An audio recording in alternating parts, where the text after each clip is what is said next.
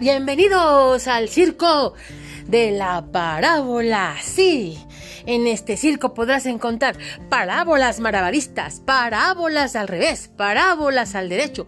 Éntrale, éntrale a la parábola. Sí, conozcamos todos el mundo mágico de la parábola. La parábola puede estar en todos lados y no nos damos ni cuenta. Es más, una antena, un puente, también nuestros ojos son parabólicos. Esto es impresionante. La parábola tiene miles de aplicaciones por sus dos grandes aplicaciones físicas, propiedades de reflexión y de refracción de las ondas, de la luz, del sonido, de las ondas electromagnéticas. Si le llegan ondas a la parábola, todas se refractan en el foco. Si el foco despide ondas, las ondas se reflejan en la parábola y entonces generan un haz de luz hermoso. Eso es una parábola. Una parábola la vamos a definir como el lugar geométrico de los puntos que equidistan a un punto fijo, llamado foco, y a una recta fija llamada directriz. Increíble, trapecistas las parábolas.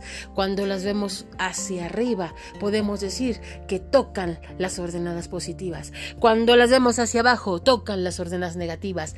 A la derecha, abscisas positivas, a la izquierda, abscisas negativas.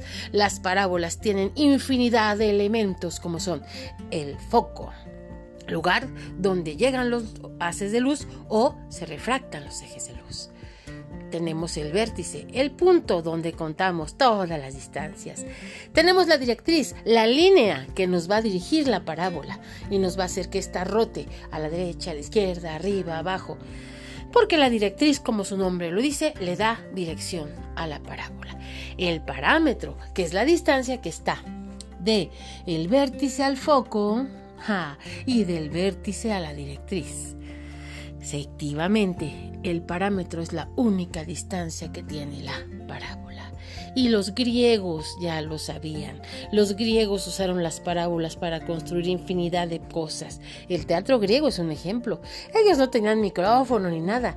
Simplemente construían los teatros de manera parabólica y cuando el actor se paraba en el foco, por la propiedad física que les mencionábamos al principio, hablaba sin necesidad de micrófono y todo mundo lo escuchaba y podía oír tanto lo que cantaba, lo que actuaba, el instrumento que interpretaba.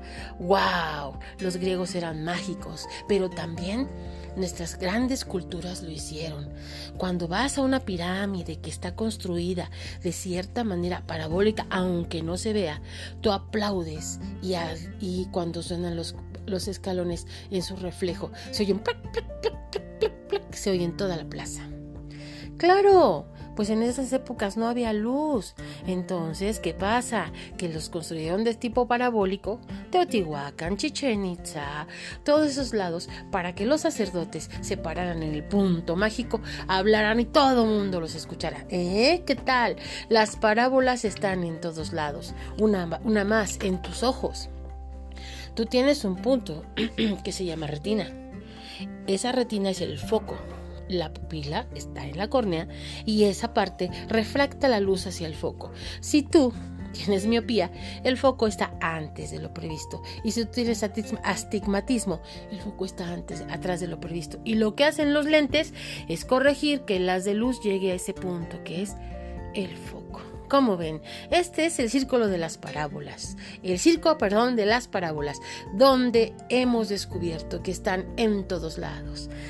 Hay malabaristas, payasos, trapecistas. La parábola existe, ha existido y existirá en todo el mundo por sus aplicaciones mágicas. La parábola es la más socorrida de las cónicas. La obtenemos de un corte diagonal al cono y de manera que llegue a tocar la base. También la parábola es tan increíble que la podemos ver sin darnos cuenta en la construcción de puentes. Si tenemos efectivamente bien puesto el foco y bien sostenido, ese puente pasarán años, años y felices días y nunca se caerá. Los puentes más antiguos, que han durado siglos, están construidos de manera parabólica. Increíble, ¿no? La parábola está en todos lados. No la conocíamos, ya la conocemos. Matemáticas 4 nos dio la oportunidad de conocer a la parábola, que es una de las excepcionales cónicas. Su excentricidad es igual a 1 y en su ecuación general solamente habrá un término cuadrático. ¿Por qué? Porque solo hay una concavidad. Y si el término cuadrático es x, la parábola se abre a y. Si el término cuadrático es y, la parábola se abre a x. ¿Qué te parece? El mundo fantástico de la parábola.